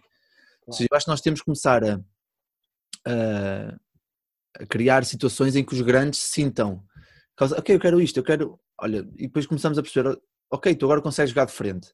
Eu não estava a ter uma conversa com o Filipe da Silva e eles no, no Nanterre têm, uma, têm um, um miúdo de 17 ou 18 anos, o Victor, com 2,20m. 2,20m é um, uma torre, é gigante. E o miúdo corre de frente para o cesto, mudança de direção pelas pernas, pelas costas, rotações, passadas, tudo. Porquê? Porque foi trabalhado para isso. E diverte-se, pode nunca fazer aquilo, Ricardo, pode nunca fazer aquilo num jogo. Nunca. Pode nunca ter que atacar um para um e fazer um ankle breaker a um, um, um colega. Mas sente-se bem porque sabe que se necessitarem em emergência, tem lá aquelas, aquelas ferramentas. Ou seja, eu acho que é confiança. Sente-se bem porque já sinto que melhorou. Pois, é isso. Porquê é que os jogadores desistem de jogar basquete? Porque... Qual é a grande razão que leva à distância? A distância? Sim. É o insucesso? Não melhorei. Não é um insucesso. Não melhorei. Ai, ou não melhorei. Há muitos pois, bons jogadores sim, sim, que desistem de jogar basquete. Quando o desafio desaparece. Porque o que faz melhorar é superação. Superação é desafio. Okay. Um, um jogador que é sempre bom, desiste de. Há, há, há, dramas aí, no, então em clubes mais pequenos, em que há um jogador que é melhor que os outros e tal, e depois ele chega a uma altura que, como parece que não tem nenhum, nenhum, nenhum challenge, Parece que nada o desafia verdadeiramente. Pois, perdem o, a motivação, claro. Porque desiste de jogar, quer dizer, ele deixou de melhorar. Ele deixou de melhorar. Portanto, isto acontece com um jogador que não, nunca experimentou nenhum tipo de sucesso, ou com aquilo que tu dizias antes, que até experimentou sucesso aos 15 anos e aos 14, porque a única coisa que ele tinha era que biologicamente era mais forte que o outro. E como é que eu sei que isso acontece? Quando um jogador só faz um gesto técnico. Como é que eu sei que o meu jogador de 14 anos, por exemplo, só é biologicamente precoce. Quando ele, basicamente, marca 40 pontos a fazer o seu adversário do lado direito com dois dribles. Se a uhum. técnica que ele usa para fazer é aquela, isso não quer dizer que ele tenha jeito nenhum para jogar basquete. Pode vir a ter. Pode. Não estou a dizer que não tem. O que eu quero, que quero dizer é, quando é que eu sei, quando um jogador só faz uma coisa, quando ele só faz aquilo, nada mais que uhum. aquilo, aos 14 anos, isso quer dizer provavelmente que ele biologicamente é precoce, ele tem mais força que os outros e faz aquilo. Quando ele tem várias técnicas, quando ele lança de fora, e quando ele penetra, quando ele lança à esquerda, com a direita, aí, aí este jogador é um jogador que está encaminhado a fazer outras coisas. Portanto, quando eu tenho um jogador que só faz uma coisa, a primeira coisa que eu tenho que fazer é fazer várias coisas. As várias coisas quer dizer melhorar. Ele vai experimentar o insucesso quando vai para o lado esquerdo. E ele não vai fazer isso. Mas é aí que nós queremos, mas é aí que nós queremos que ele esteja. É isso. Claro. É igual, o jogador grande é igual, não tem sucesso nenhum a andar e tu ensinas a andar. E não tem a correr, tu ensinas a correr. E não tem a saltar e tu ensinas a saltar. E tu ensinas a bater a bola, e ele, mas, ele, mas tu ensinas. E conforme tu ensinas e vais deixando que ele vá ganhando, ele não, ele, os miúdos são muito honestos. Os miúdos, como ele, eles têm um sentimento de justiça muito apurado. São genuínos, pensam... são muito genuínos também. Claro, sim, claro. Sim, sim. Portanto, ele se sentir que está a melhorar, ele fica. Agora repara, quando é que ele sente isso? Quando ele acha que o treinador gosta dele cuida uhum. dele, preocupa-se com ele. E a pergunta é quantas vezes nós nos preocupamos com aqueles que não são os que marcam 30 pontos. Porque eu se, estabeleço regras, e a regra é um, o, o, último jogador que chega depois da hora da convocatória não joga. Não sei se é boa ou má regra, não importa. É esta a regra. É a regra, pronto. É a Sim. regra. O melhor marcador chega, não joga, e o pior chega, não joga. Eu não olho para o lado e fiz que não estou a olhar para o relógio quando é o melhor marcador. É uma regra. E agora repara, transportar isto para o, para o, campo. Quando no campo eu tenho uma regra, por exemplo, tenho que fechar a linha de passe, qualquer jogador que receba a bola a um metro da linha de três pontos, tu sais. O Messina fazia isto no Campeonato da Europa, de miúdos. Então, o jogador deixou a linha de passe aberta, banco. Não importa se é bom, se é mau ou mais ou menos. Há um jogador que à frente, tens que passar. É a regra. O jogador à frente, não tentaste o passo. Perdeste a bola a passar a bola, não sais. Porque não fizeste a regra. A regra é passar à frente. Não há problema nenhum. Não passaste, sais. Seja do melhor, o pior ou mais ou menos. Eu, não estou, eu aqui não estou a decidir o que é uma boa ou uma má regra. Eu estou uhum. a dizer é quando tu tens regras é fácil que todos participem. Porque tu basicamente querias. Eu, eu treinei muitos anos em treino. E no centro de treino os jogos tinham um único objetivo: três pontos sobre os quais os jogadores não podiam falhar. Que tinham a ver, obviamente, com o trabalho da semana. Claro. Os três pontos não podiam falhar. O jogador não podia falhar. Não, não, não, imagina, um, se uh, não há um, segundo passe, com ele aberto, o jogador sai. Ou recebe o primeiro passe, tens um segundo passe. Está aberto, passas. Não está aberto, não passas. Estava fechado. Esta regra. O jogador fez o segundo passe. E entra o primeiro, que está ao teu lado. E, e olha, e vais rodando até da ponta do banco, não importa. Fazes 20. Aliás, aqui um, na altura tornou-se muito polémico, porque nós fazíamos, não sei, 60 substituições a analisar três coisas. Quem cumpria claro. as coisas ficava. Quem não cumpria, dava. A, B, C, não importa, não importa, não importa. Tinha que fazer aquelas três coisas. Nenhuma era marcar sexta. Nenhuma era marcar sexta. Era se tínhamos que dar da bola, já um contra um, ou tinhas que não sei o quê, tinhas que a linha de passe, tinhas que. Não importa. Se a bola entrasse no posto baixo, tinhas que ir para fechada, se não saías, não importa. Não importa qual era claro. Havia as regras, nós tínhamos treinado. Nós treinámos aquilo, nós estivemos a treinar aquilo aquela semana toda, portanto, aquelas três coisas tinham que sair o melhor que eles conseguissem fazer. E ao longo do, tre... ao longo do jogo, o que é que se tornava? Um treino. Porque aquelas três coisas eram, eram o tema do treino. E tentávamos competir sobre esta ideia. Não tínhamos, continuávamos a tentar marcar texto, continuávamos a tentar fechar neste passo, continuávamos a tentar defender o tempo todo, tudo fazíamos igual. Mas não havia não havia hipótese de um jogador não jogar pelo menos um período. Claro, que, que acaba por ser que acaba por ser o, o que eles querem, né? acabam por ser o porquê de eles estarem jogas, ali. Tu, tu não claro. convences ninguém que está a melhorar se tu entras dentro de campo. Tu estás muito melhor, pá, muito melhor, mas não jogas. e agora ainda estás muito melhor, pá, mas não jogas. Os claro. jogadores, lá está, eles, eles, eles são pardos, eles percebem que se tu, se tu achas que estou melhor, depois dentro de campo um bocadinho. E analisam o que eu fiz. Olha, melhoraste isto, melhoraste aquilo. Portanto, onde é que nós vamos chegar? Treino individualizado. Hoje em dia, é absolutamente decisivo fazer treino individualizado. Só com treinos de equipa é muito difícil chegarmos a um determinado nível. Portanto, os clubes, mais que nunca, têm que ter treino individualizado. Até podes dizer assim, pá, para mais aptos, porque nós não temos muitos espaços, portanto temos que reduzir, o individualizado não tem que ser a um. Grupos no máximo de 5 jogadores, 4, 5 jogadores. E uma tabela e bolas, e pinos, e pouco mais. E, e, e, e os clubes assumem, dão, nós damos este passo para treinar individualmente os jogadores, ou só treinar o treino de equipa normal é difícil. Óbvio que toda a treino individualizado há quem faça por estafetas, por exemplo. É? Sim, é isso que eu te dizer. É, é, ali. Não tem que ser treino só para aquele. É isso que eu ia dizer. De para, quem, maneiras. para os clubes que não têm, porque há muitos clubes que em Portugal, infelizmente, que estão, estão dependentes de pavilhões municipais, claro. o próprio, a própria hora e meia de treino, os primeiros 15, 20 minutos de aquecimento pode ser um aquecimento dinâmico com muita técnica individual já. Mas, é tal... mas não, não, não, não, tem que ser só individual, pode ser físico. Porque tu, um jogador grande, por exemplo, passar por cima de cinco cones é um mundo para ele, sabes? Eh, saltar a corda é uma dor de cabeça. ele não consegue coordenar as mãos e os pés. E o que eu quero dizer com isto é há tanta coisa para fazer dentro Mas que deve ser individualizado, claro. Mas tem que ser individualizado. Tem que ser com um desafio adequado a ti. Tu não uhum. necessariamente o um desafio adequado a mim. Entendes? E, portanto, um, situações típicas, de, por exemplo, vamos treinar um contra um. Quanto é que é treino coordenativo por um grande atrás de um pequeno canto o campo todo? Quanto é que ele melhora? E quanto é que é, quanto é que prejudica fazer sempre com o mesmo jogador? Um contra um sempre com o mesmo jogador. Quanto é que isto prejudica os jogadores? Dentro de, estás a dizer fazer sempre as mesmas parcelas, sempre as mesmas, sempre, exatamente. grupos. Exatamente. Começam a criar, começam a, a, estudar os hábitos dos, e depois acabam de fazer sempre a mesma coisa, porque se aquele for sempre para a direita, eu vou defender sempre para o lado direito, corto sempre a mão direita. Eu também, eu Portanto, também acho que. É absolutamente decisivo criar diferentes rotinas e dinâmicas. Desafios claro.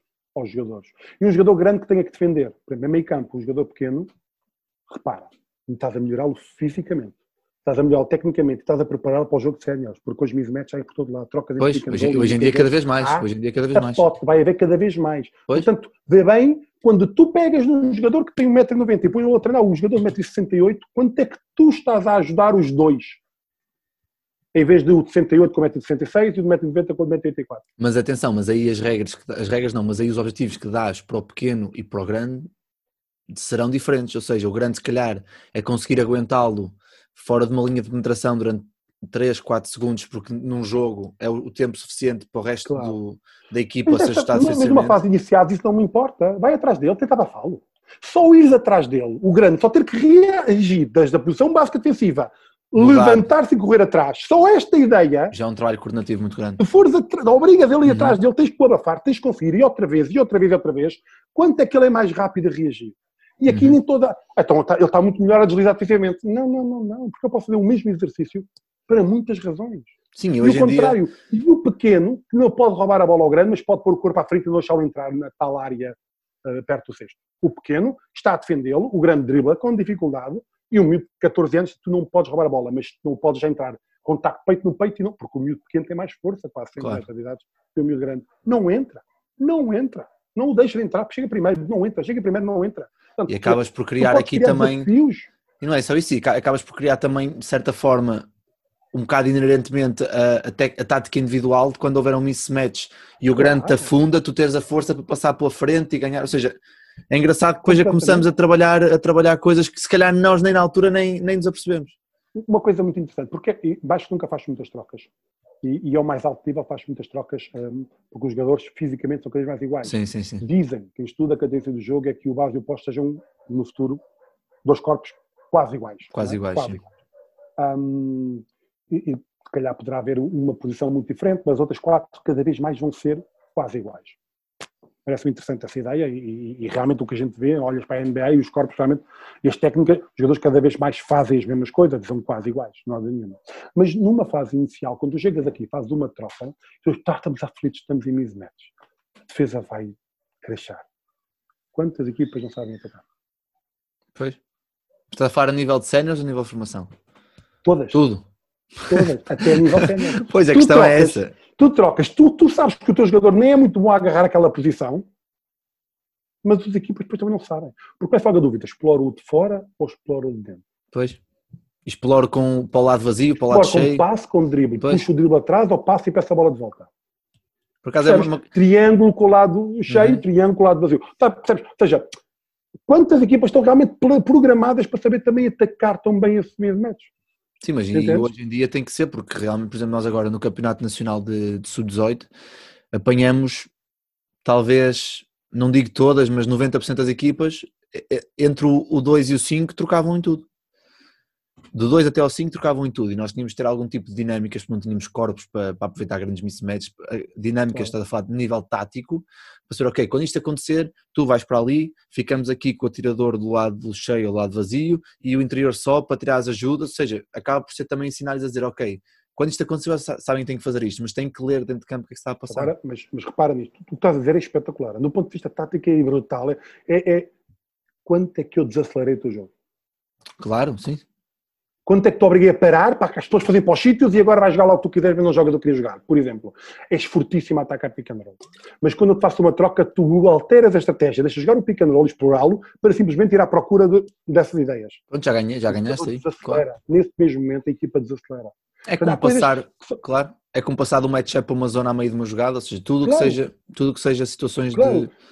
Mas lá está, por isso é que quanto mais o jogador tem conhecimento tático individual, menos conteúdos de tática coletiva tens que dar. O que é que isso quer dizer? Que o jogador do jogo pode ser mais rápido, tem menos paragens. Qual é a diferença entre Portugal e a Croácia?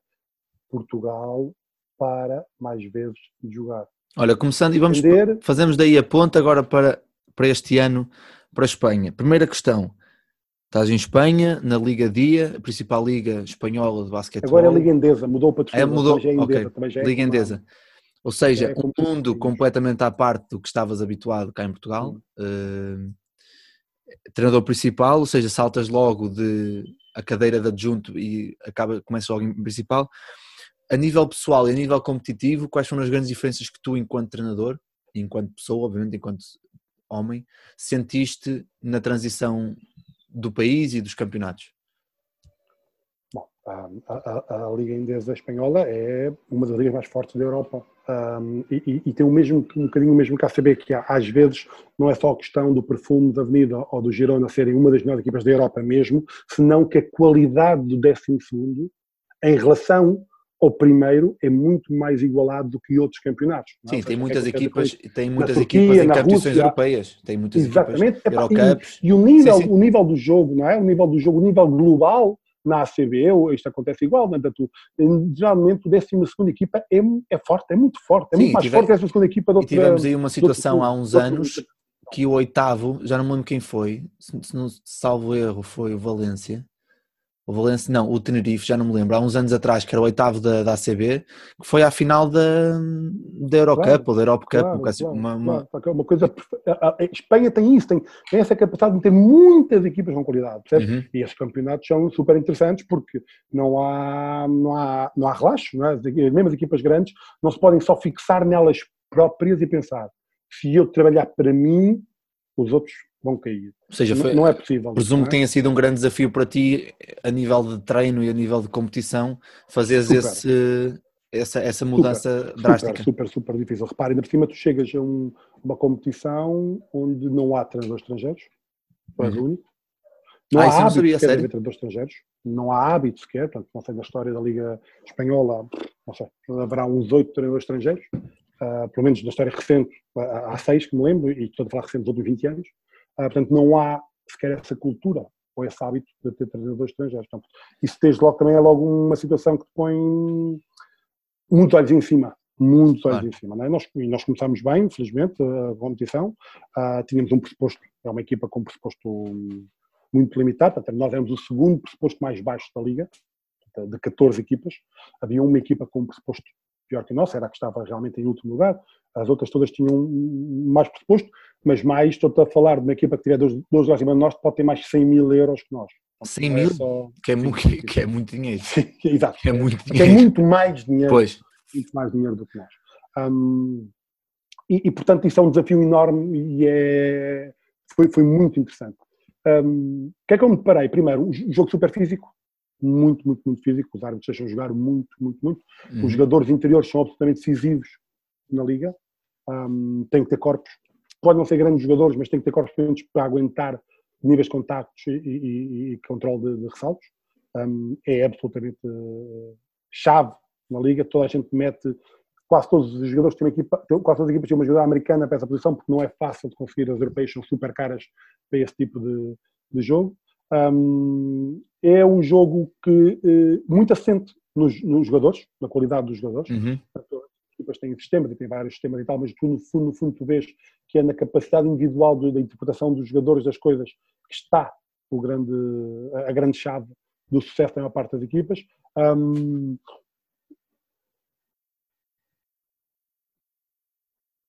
a Liga subiu muito neste último ano. O que me dizem lá é, e eu que fui acompanhando, é que eh, estavam a sair de crise e, portanto, foi um ano em que subiu muito os dinheiros e subiu muito a qualidade do jogo. Um, portanto, a Liga estava claramente a crescer e a andar para, para níveis onde já tinha estado no passado uhum. e, isso uh, tornou-se com que nós estivéssemos a jogar, sei lá, no nosso campeonato, uh, jogadoras uh, MVPs da Euroliga, percebes? Que era uma coisa que em Espanha já não estava a acontecer há uns anos porque elas estavam todas a ir para a Rússia para a Turquia. Um, e, e, portanto, fez com que tu te deparasses com jogadoras de grande nível e jogasses contra jogadoras de grande nível, não é? Uh, portanto, teres um, uma equipa para o Girona com uma base de 40 anos, já lá é para lá, é, é, é, vê-la passar a bola é um clínico. Qualquer jogo em que ela, só ela passar a bola, lá está o ponto de olhar para os pés, olha só para a maneira como ela passa a bola e já é um clínico para ti cada vez que tu fazes uma análise um, do jogo, da, da, maneira como a bola pode chegar de um lado ao outro uh, e aos vários jogadores, porque ela simplesmente está a ver as coisas antes de acontecerem. É? Eu costumo dizer que estes jogadores com muita experiência, o jogo na cabeça deles acontece mais devagar. Eles estão a ver a coisa acontecer. Lá está, voltamos ao que, ao que, falamos há bocado, Miguel, que é, já passaram por tantas situações claro. simila, similares e semelhantes claro. que aquilo já diz, ok, já sei que daqui, se não acontecer aquilo, vai acontecer algo muito sim, semelhante. Sim, sim, sim, sim, sim. Que ajuda depois, é claro. Decisiva. E é aí que eu queria chegar. Um, é um campeonato onde uh, quem só tem juventude, que era o nosso caso, passa mal. Tem que haver um balanço muito grande, que é uma coisa que nós procuramos muito a Seleção Nacional, uhum. entre juventude e experiência. O problema é que, enquanto uma seleção nacional, isso tem a ver com a tua escolha das jogadoras possíveis, num campeonato internacional tem a ver com o dinheiro que tu tens para pagar essas jogadoras experientes. Por outras palavras, tu, neste caso nós, não conseguimos contratar nenhuma jogadora que faça uma boa liga no ano anterior. Porque todos os clubes querem a jogadora que já jogou essa liga. E aqui temos o exemplo do Sporting, por exemplo. É? Claro. O que é que fez o Sporting este ano? Foi buscar o top, o top de cada equipe. Da claro. liga. Sim. E ah, liga, mais, sim, pois. Do que mais do que eles recebiam. Ou seja, o que é que isto claro. quer dizer? O Sporting podia ter que pegar nesse dinheiro e buscar jogadores fora. Não, não. O Sporting que os jogadores que conheciam a liga. Claro, já estão habituados. Para claro. jogar nesta liga. Claro. Jogadores que dão garantias nesta liga. Uhum. Para jogar a liga. E lá isso acontece muito. As boas jogadoras não saem da liga mais. Porque os grandes clubes pagam e, claro. e, e, baseiam a experiência nessas jogadoras. E depois, obviamente, incorporam alguma juventude e, e para, para, que sejam as próximas um, uh, jogadoras de nível. E o nosso objetivo era esse, era nós tínhamos que tentar manter a liga apostando em juventude, que provavelmente se correr bem, depois vão para outros clubes, e nós temos que andar ali a renovar à procura de juventude. Mas passas mal, passas mal porquê? Porque o jogo uh, tático nessa juventude custa-lhes muito tempo claro. a assimilar ideias. Né? As jogadoras não é são que... todas tão, claro. tão plásticas para mudar. Uma jogadora muito experiente, palavras do ah, vamos defender com esta regra e amanhã temos com aquela regra. E ele tem conhecimento de tática individual suficiente para poder rapidamente se adaptar à regra. Claro. Mas quando tu não sabes muito, não é? Porque não és experiente, não és jovem, tu precisas de praticar muitas vezes para que entendas claramente que estar um passo à frente ou atrás muda a diferença do êxito desta de, uh, regra defensiva. Claro.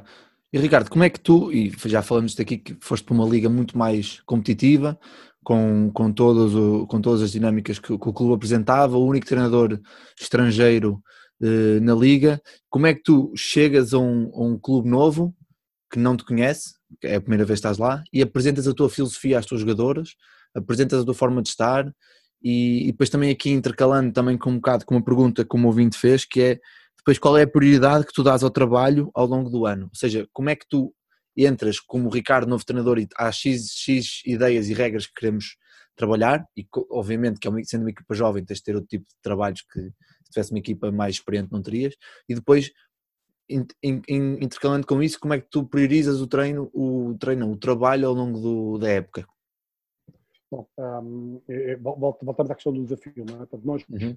uh, muito entre a parte do que estávamos a, a fazer crescer os jogadores, a prepará-los para uma segunda parte da semana em que queríamos pôr em prática ideias, não é? Portanto, porquê? Porque nós uh, não podíamos ser a equipa que só fazia uma coisa e com essa estratégia ganhar o jogo, é? nós tínhamos que ter mais que uma estratégia preparada. Mas isto criava muitas dúvidas nos jogadores, uh, dos momentos em que íamos começar aqui e depois tínhamos que passar para ali. E, e, quanto é que nós tínhamos tempo para fazê-las crescer com ideias? Eu não tive muitos problemas, porque, as minhas, uh, volto a dizer, a primeira coisa que tu fazes é chegas com a tua equipa técnica, tu montas a estratégia e ouves as pessoas da equipa técnica primeiro, já lá estavam. é esta, ouves o que é que estão, já, eh, já lá estavam, já, já, a equipa técnica já tínhamos... Ou seja, já tem uma ideia da, da, filosofia do clube, claro, da própria equipa, claro. Claro, claro. Mas e a partir dali, a filosofia do clube ali não, não é importante, não, é, não, não passa a ser uma coisa muito importante. Ali o interessante é, com o plantel que conseguimos... Uh, contratar. O que é que conseguimos fazer? De jogo vamos poder jogar. Uhum. Um, pronto, e a partir daí, essas é que são, essa é a primeira ideia. A nossa base vai ser esta, a ideia, defensivamente aqui, ofensivamente ali. E a partir dessa ideia, onde é que temos que nos ajustar em função do que vem para a frente? E aqui foi a minha maior dificuldade, foi entender um, o que é que era demais e o que é que era suficiente para os jogadores que eu tinha. Eu tive esta dificuldade, percebes o que eu estou a dizer? Não. Então, uhum. na altura, e eu um, tinha vontade de mudar coisas e o insucesso do que estávamos a poder fazer fazia-me pensar que se calhar era demais, vamos dar um passo para trás. E, e este, este é realmente muito difícil quando tens gente muito jovem ao mesmo tempo. Pois, tens de encontrar um equilíbrio entre o conseguir ensinar os conteúdos todos que tu estás a pensar na cabeça e depois conseguir, dentro das tuas estratégias, usar isso no jogo, não é? E, e, e isso era o que eu te dizia também no início, que é, tens que, uh, dentro do que tu sabes e o que tu queres aplicar, um, o que é que é importante? É, é, como quando tu vais corrigir um exercício, não é? Tu tens um exercício a funcionar e a tua ideia é um, treino de defesa. E tu paraste 10 vezes o treino e 7 vezes falaste para o ataque. Pergunta, estás bem a treinar defesa? Claro. Não, estás a treinar ataque porque tu estás a corrigir os jogadores do ataque. Por outras palavras, eu quero treinar esta situação. Um, esta situação é a defesa da bola. E, e na altura eu dei 20 conteúdos para a defesa da bola não estás a treinar, estás a dar um clínico e, e, portanto os jogadores não vão assimilar. Então, do que que eles estão a ver, que eles estão a fazer, quais são as duas coisas mais importantes? Esta é esta. Uhum. Esta, esta, vamos. Vou corrigir, esta é esta. E vais aumentando, e vais aumentando aos poucos. Só vou corrigir esta. É. E isso é, o mais difícil para um treinador. Porque bem, em qualquer patamar, percebes? Tu, tá, tu, chegas ali a um treino qualquer, agora convido para dar um treino. E eu vejo 20 coisas mal, não é? E se eu quiser treinar as 20 ao mesmo tempo, não treino nenhuma. Pois, claro. E se eu quiser falar das 20 no mesmo exercício, nada vai ficar. Até eu falo duas. Estas duas, estas duas. E isto é difícil, porque estás a ver mais. Mas tens te aguentar e calar e esperar que, o momento de treinar essas duas. Claro. E, e isto, um momento, para mim, foi uma das, das minhas dificuldades, foi eu entender dentro do, da equipa que nós tivemos uh, dinheiro para construir e tínhamos gente séria, boas trabalhadoras, mas realmente muito jovens. Os nossos jogadores tinham 24 anos para baixo, nós tínhamos duas jogadoras com mais de 24 anos e não eram jogadoras influentes nem de balneário, nem de pista. Nem Sim, de campo, eu estou aqui a ver, a mais velha que tu tinhas era a Miriam Galobardes, ou seja, de 91 que tinha. Claro. Essa é a minha jogadora anos. mais experiente e entra muda e está calada em todos os treinos e todos os jogos, porque é o seu perfil. Percebes que é muito bom, miúda. Ou seja, tinhas uma, a, a, mais experiente, não tinha, não, tinha, não tinha força nem dentro do balneário, nem na pista. Ela jogava tinha capacidade de liderança, sim, sim, sim. Boa jogador, jogava muito bem sem bola, faz coisas muito interessantes, mas não era muito deixar ali ao balneário e bater-se com a mão, ou chegar só treino, vamos fazer assim, sabes? E isso, na altura, eh, criou-nos o problema de dizer assim: falta aqui. As nossas duas bases eram muito jovens também, mas, um, mas, mas depois conseguiste encontrar alguém, mesmo sendo mais jovem? Não, não, nunca. Não, aliás, nós, nós, nós acabamos pior do que começámos, porque cada vez era mais necessário uma, uma liderança.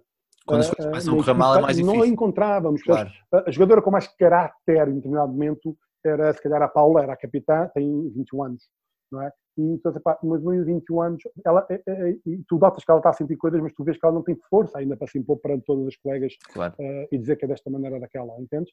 Um, e portanto, nós na altura um, tínhamos uh, boas jogadoras, gente com muito potencial, que pode crescer e que tem muito para andar, mas nem sempre conseguimos fazer uma boa performance. Nós não conseguíamos garantir que as coisas que trabalhávamos saíam com a qualidade que nós queríamos que saíssem, percebes? Uh, foi um desafio muito grande e o problema, o problema disto é que o, a equipa é um organismo vivo. Uh, claro. se, se, se, o jogo é, é tempo e espaço, o jogo de basquetebol é, é física, matemática pura, a equipa não. A equipa é ciência humana. Portanto, é, são, são pessoas com sentimentos, claro. com sensações, e, e, quando tu ganhas está tudo bem, quando tu perdes está tudo mal. E, e, e, gerir isto é bom. Eu, eu, eu, eu, não, eu, não, eu não posso queixar nisso, eu tive as jogadoras basicamente uh, uh, sempre positivas dentro de, de, de, dos cenários menos bons quando fomos perder mais jogos e, e não tive um, dramas, uh, mas, mas tive o pior de todos, que é, então, à altura, tu desconfias de ti da equipa, tu achas que não és boa, tu achas que a equipa se calhar não é boa, tu se calhar tens dúvidas que podes ganhar este jogo, tu entras em, em, em depressão uh, coletiva, uhum. percebes? Claro. Uh, não tanto a apontar dedos e não tens problemas de, de dramas de, de, alguém bater em alguém ou, ou de alguém querer sair de treino fora, não tivemos esses problemas, tínhamos boas pessoas também, um, mas na altura tem gente a pensar, é pá, para não conseguir este jogo, precisávamos tanto. Mas claro. entras no jogo com dúvida. E depois não é só isso, e também eu tenho, alguns anos fui Índias, já trabalhei com séniores dois anos, e quando tu trabalhas e estás super motivado para aquele jogo daquele fim de semana, porque é importantíssimo, e perdes o jogo nos últimos dois, três minutos, o próximo dia a seguir, os dois dias a seguir, são dias muito duros, muito duros para toda a gente, porque nós estávamos super motivados e estava tudo correr bem, depois há ali um momento que perdemos uma situação e levamos com um triplo que, que nos mata, e a segunda-feira vai ser um treino de quase de, marcar de, calendário só. Claro, de recuperar, de recuperar Sim. Recuperar os mortos, não é? Tanto de, claro. de reativar, ligá-lo das máquinas e, e seguir à frente, não é? Porque, é o que toca como líder, como treinador, é tocar, é ir à procura do que é que fizemos bem e, e ter capacidade, já fizemos isto e isto muito bem e falhamos aqui nisto e nisto, temos que melhorar e vamos seguir para a frente, não é? Porque isso também, ao fim e ao cabo, é, é, é a grande chave, é um, conseguires continuar a vender-lhes o que é que está a melhorar e o que é que há que melhorar. Claro, outra, outra, outra, claro. outra questão, eh, faço agora disto do ver o que é que fizemos bem e mal, qual é, qual é o peso do, do scouting, não só da outra equipa, mas também na nossa própria equipa, numa equipa tão jovem como a tua. Ou seja, se calhar no início da semana focavas-te muito mais no, ok, falhamos neste, neste, nesta defesa de 2 contra 1 um no bloqueio direto e o last falhou, ok, vamos trabalhar isto agora, mas depois, quinta-feira já mudamos de chip, vamos jogar contra o Avenida e queremos jogar, eh, queremos defender push, ou seja, como é que tu também geres este tipo de situações nos treinos de, ok, nestes dois dias trabalhamos o que aconteceu e quinta e sexta, ou quarta, quinta e sexta trabalhamos o que vai acontecer? É, não, era, era, eu estava, na altura de falar um bocado disto, nós no início da semana fazíamos muito o nosso scouting, nos primeiros uhum. dois dias uh, apresentávamos vídeos do pós-game, como dizendo assim, não é? Uh, e trabalhávamos um, essas ideias dentro daquilo que ia ser importante para o próximo jogo. Ou seja, dentro das várias ideias que também podias analisar que não estavam bem, se elas não eram imediatamente importantes para o jogo a seguir, também não pegávamos nelas nessa altura, íamos tentar pegar okay. Nas que iam ser importantes para a estratégia a montar a seguir. As conseguias fazer sempre. um transfer, claro, sim, sim, sim. Um, e, e, quando tu dizias, quanto mais jovem a equipa, mais é importante o teu próprio scouting. Isto não quer dizer que não deves fazer do outro adversário, porque eles têm que se ir preparando e habituando e a respeitar claro. as ideias têm que fazer, mas é mais importante. Mas tens de começar a, a, cortar coisas que erras para depois com, poderes começar a acrescentar. Sim, sim, sim, sim, Ótimo. E agora só para. Eh, problemas. Claro, só aqui para, para, para, terminar, porque já vamos aqui com muito tempo de conversa, isto é sempre assim, sempre que a conversa flui, eu quando olho para o relógio já passa quase duas horas. Uh, mas Ricardo, tem aqui uma, uma questão do, do Diogo que, que, que, pergunta que tipo de conselho é que tu terias para o Ricardo de 20, entre 20 a 25 anos? É que se pudesse encontrar o Ricardo há 10, 15 anos atrás, o que é que tu lhe dizias? Olha, faz isto, aquilo, o que é que tu poderias dizer diferente? Eu, eu, eu vamos ver, eu não, eu não, não há nada que eu a mim próprio faria diferente. Eu, acima de tudo, o que diria ao Ricardo é uh, dedica-te, dedica-te, dedica-te.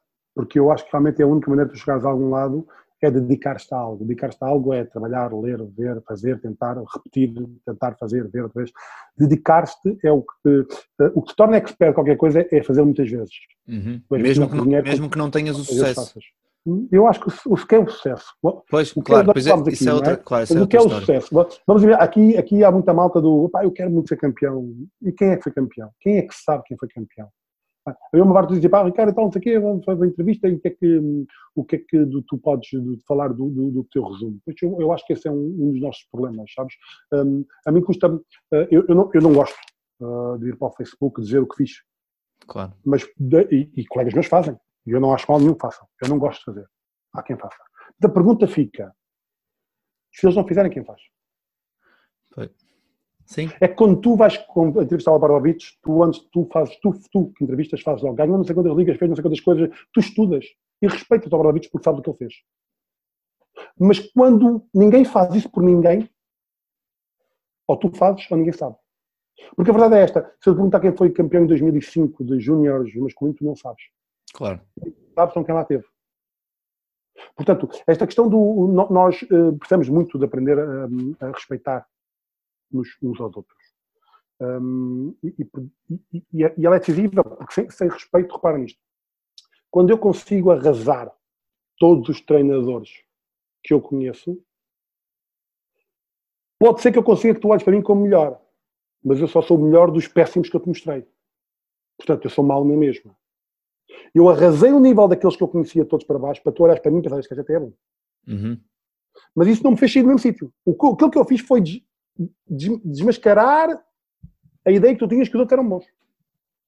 Mas quando de alguma maneira aquilo que eu faço faz com que tu aches que eu tenho alguma qualidade, isso quer dizer que eu tive que fazer um caminho para lá chegar. Ou seja, entre, para tornar isto claro, eu jogo, e tu jogamos na minha posição, o treinador põe-te a ti não põe a mim. Um, dois, três, quatro, cinco semanas seguidos. Eu jogo 10 minutos e jogas 30. Se eu te partir uma perna, eu passo a jogar 30. Mas não melhoraste nada. Mas não melhorei nada. Claro. Portanto, o que aqui é, é, é fundamental é uh, cada um de nós dedicar-se o mais que pode a isto. Dedicar-se, dedicar-se, dedicar-se, dedicar-se, dedicar-se, dedicar-se o que puder. Uh, demonstrar paixão e, não, e, e, que essa paixão se transforme em amor. Porque é assim que as coisas perduram na vida. É quando tu consegues que uma paixão se transforme em amor. Uhum. Porque a paixão, toda a vida também não é boa. Porque a, a paixão, como deves calcular, é, é a ausência de razão. Né? Tu, quando estás apaixonado, tu fazes loucuras e loucuras. É uma ilusão qualquer. É uma ilusão é, autêntica, claro. Ótimo. Espetacular para começar. É espetacular. Mas depois chega uma altura que tu tens que saber canalizar essa paixão para um amor longo e duradouro. Por respeito, por dedicação, por, por tornaste expert de algo, por tanto dedicares a isso. Uhum. E, nesse momento é quando tu entendes isto é realmente uma coisa muito complexa. O basquete é, é algo muito complexo. Quando, quando tu se tornas expert em qualquer matéria, tu precisas de uma coisa complexa. Ela pode sentir, pode chegar a ti com mais facilidade ou menos facilidade. Há pessoas eh, que, que percebem as coisas com mais fácil que outras mas ela é complexa. E se é complexa, cuidado antes de apontar os dedos aos outros. Claro. Já não é complexo, é normal que a gente não fazer tudo bem. Uhum. Faz parte. Isso não é um problema. Vamos tentar incentivar, vamos tentar um, ajudar, vamos tentar de alguma maneira galvanizar todas as pessoas que estejam apaixonadas ou a amar o basquetebol. Nós todos somos poucos para chegar Pois, porque é o que Isso nós é o que eu tenho falámos antes. claro. Quanto mais nós conseguirmos, quanto mais nós conseguirmos eh, dar aos outros, mais ajudamos também o que nós precisamos depois, que é que o basquetebol em Portugal que, que cresça, olhos vistos, Como para é podermos. óbvio, é? Claro. é óbvio, se, se- eu partilhar contigo as minhas ideias e tu fores ao teu clube e implementares e depois assim tu ganhas, o que é que eu tenho que fazer? Ir buscar novas ideias e, e trabalhar mais e ganhar. E a seguir deixa fazer. Partilhamos outra vez e falamos outra vez e, e eu ouvi alguma coisa tua e melhorei a minha equipa e ganhei-te outra vez. E agora és tu que melhorar, viste alguma coisa de outra e melhoraste. E o que, é, o que é que isto quer dizer? Estamos a crescer. Uhum. A outra é eu isolo-me na minha rua, Não. corto os acessos a tudo e agora eu sou o único sem mais ninguém sabe. Vou ganhar toda a vida. Está bem. E quanto é que melhoraste? Nada. Claro. Portanto, eu acho que tem, ah, tu, tu realmente para ir melhorando tens de dedicar, tens de dedicar e tens de dedicar. E para te dedicar tens que pelo menos um dia estar apaixonado e depois a seguir amar, porque senão não fartas. Claro, Porque depois o cansaço, certeza- o cansaço, o cansaço também tem um. Eu costumo, eu, eu num dos, num dos, desculpa interromper, num dos primeiros episódios que eu fiz aqui do podcast tem uma frase que eu digo eh, que eu digo que não acredito no quem corre por gosto cansa. Eu digo que quem corre por gosto fica exausto, porque realmente é exaustivo, mas não, mas não perde o, o gosto, o gosto por- estar por eu posso ter um fim de semana, por exemplo, que não tive este ano, de ter 4, 5 jogos, chegar ao final do domingo completamente exausto, mas segunda de manhã, se tivesse que acordar às 6 da manhã para ir treinar, ia com o maior sorriso do mundo, porque realmente estou, não tinha nenhum peso no- nos ombros e ia porque, porque realmente gostava daquilo, que é o que eu acho também, falta muita gente também dar esta, este, este salto de ok, eu quero mesmo isto, cabeça para a frente e vai disto. É como tu te chateias com a tua mãe e não deixas de adorá-la na mesma. Claro, claro, claro, claro, E estás muito chateado e hoje tens vontade de. E amanhã é a minha mãe, adora de morte. claro, E claro. é igual, quando tu realmente eh, tens esta paixão, este amor por o teu basquete, há dias maus. Há- tu per- Perde-se sempre mais. que- Por mais que o, o que se fartou de ganhar, perdeu mais vezes do que ganhou. Porque não há nenhum treinador que não perca mais vezes do que ganha. Percebes? Tu, quando tu vais a ver, perdeu. Porque perdeu não é só o jogo. Perdeu na relação com não sei quem, perdeu quando chateou com não sei o quê, perdeu quando perdeu a noite de sono, eh, que não, não conseguiu dormir, perdeu quando chateou com a mulher por causa do basquete, chegou a casa e.